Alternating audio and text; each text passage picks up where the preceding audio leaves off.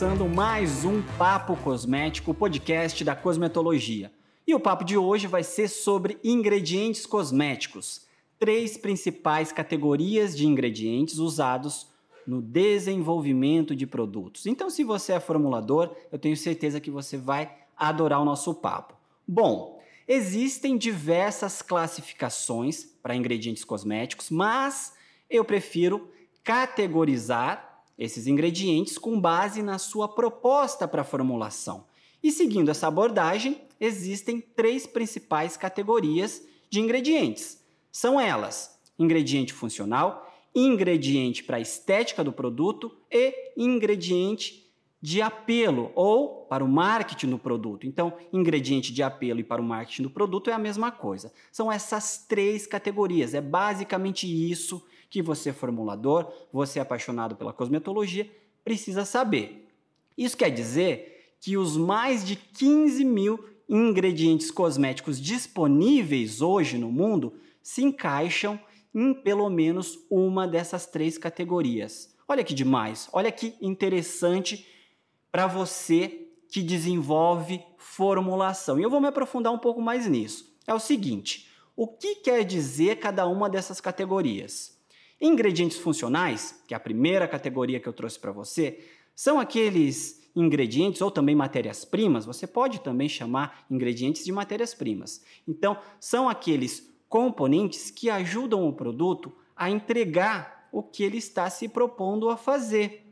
Então, são aqueles componentes que vão fornecer um efeito específico na pele, no cabelo, como, por exemplo, a hidratação.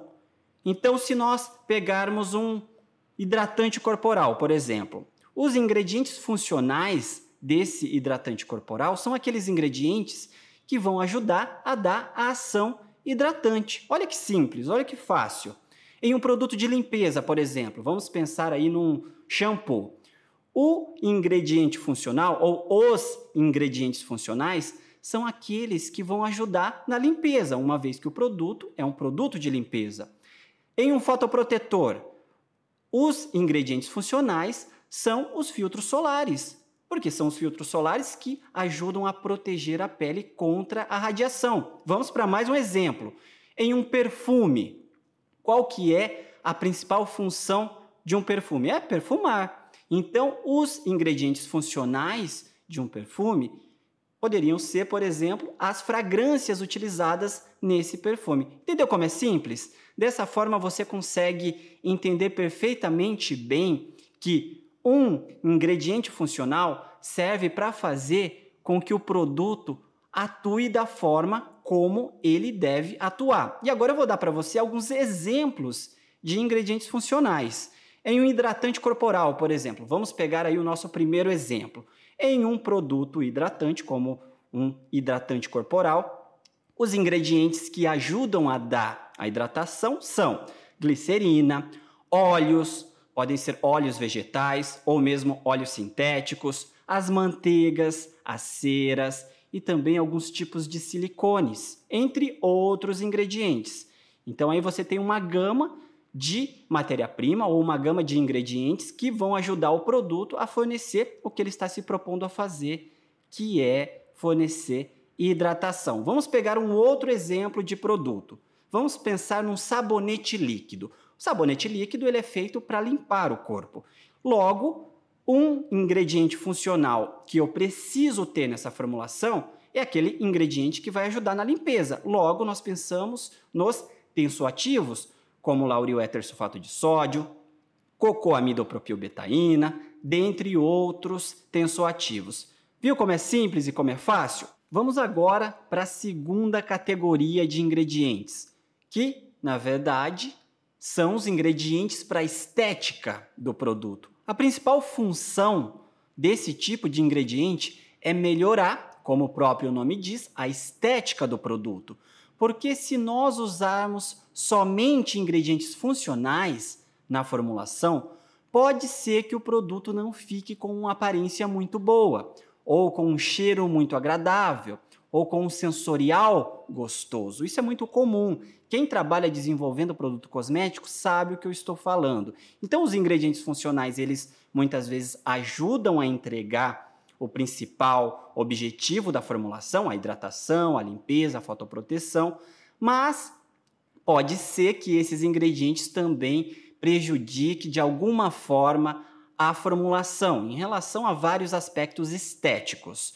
Então, para isso, nós usamos os ingredientes funcionais, justamente para deixar o produto mais gostoso, mais bonito, para melhorar a estética dessa formulação.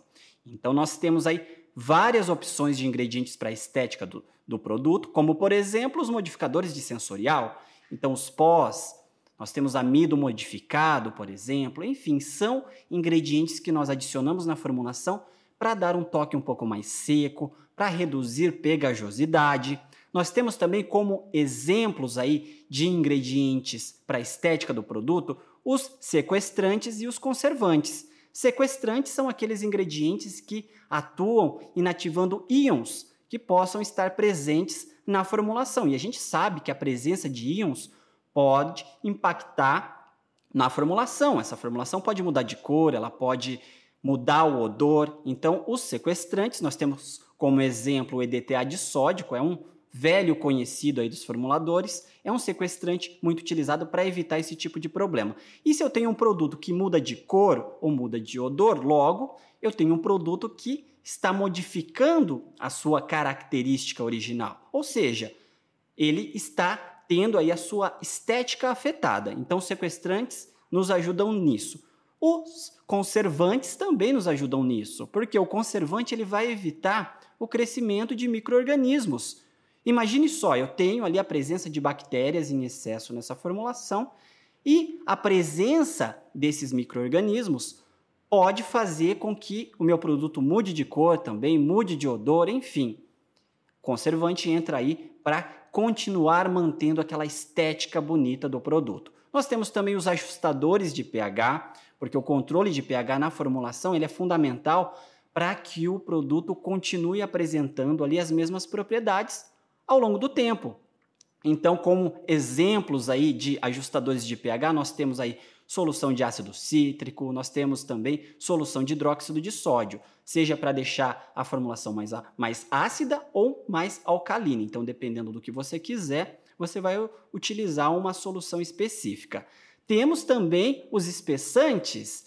Muita gente não sabe, mas os espessantes são componentes utilizados para dar textura, para dar cremosidade para a formulação e tudo isso ajuda a deixar a formulação muito mais bonita. Temos vários outros ingredientes aí para a estética do produto, mas eu acho que você já entendeu a real função, né? O principal objetivo dos ingredientes para a estética do produto. É para deixar o produto mais bonito, mais gostoso, mais cheiroso e assim fazer com que o consumidor tenha um produto aí bem mais interessante na hora que esse consumidor vai utilizar.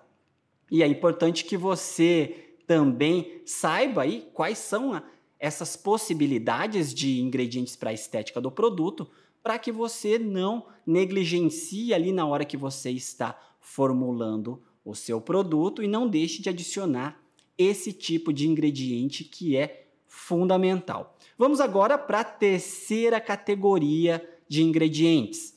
Essa terceira categoria é a categoria dos ingredientes de apelo ou ingredientes para o marketing do produto. Então, são aqueles ingredientes utilizados para encantar o consumidor e criar ainda mais valor para esse consumidor. Então, os consumidores compram produtos por uma série de razões. Não somente a eficácia. É claro que o consumidor quer um produto que seja eficaz, mas ele compra um produto também com base na história. O consumidor gosta de ouvir histórias sobre esse produto. E o consumidor também vai achar muito interessante se esse produto tiver ali um ingrediente exótico, um ingrediente diferente, um ingrediente exclusivo, alguma coisa que remeta a algo diferente. O consumidor gosta muito disso. E para que isso seja conseguido, as marcas utilizam ingredientes para ajudar a criar esse cenário. Então, são ingredientes que ajudam a contar uma história específica. Essas marcas podem utilizar, por exemplo, ingredientes naturais, podem utilizar vitaminas, ativos biotecnológicos, entre outros ativos. O importante é que esse ativo seja interessante para o consumidor e faça com que esse consumidor entenda que o produto vai ser mais interessante pela presença desse ingrediente. Então, são ingredientes geralmente muito valorizados pelo consumidor e são ingredientes que vai fazer aí com que o consumidor fique muito mais interessado e de fato compre o produto. E você acabou de aprender sobre os três principais tipos de ingredientes que nós, formuladores, utilizamos para desenvolver produtos cosméticos. Viu como é simples? Então, com base nessas três categorias, você consegue aí classificar todos os ingredientes aí possíveis disponíveis no mercado que nós temos aí para utilizar nos nossos desenvolvimentos. E eu gostaria de enfatizar que o Papo Cosmético está disponível também no Spotify, no Deezer, no Google Podcasts e também no podcast da Apple. E não se esqueça de seguir para você não perder nenhum episódio. Esse foi o Papo Cosmético de hoje. Se você gostou, compartilhe com os amigos. Um abraço e até o próximo episódio.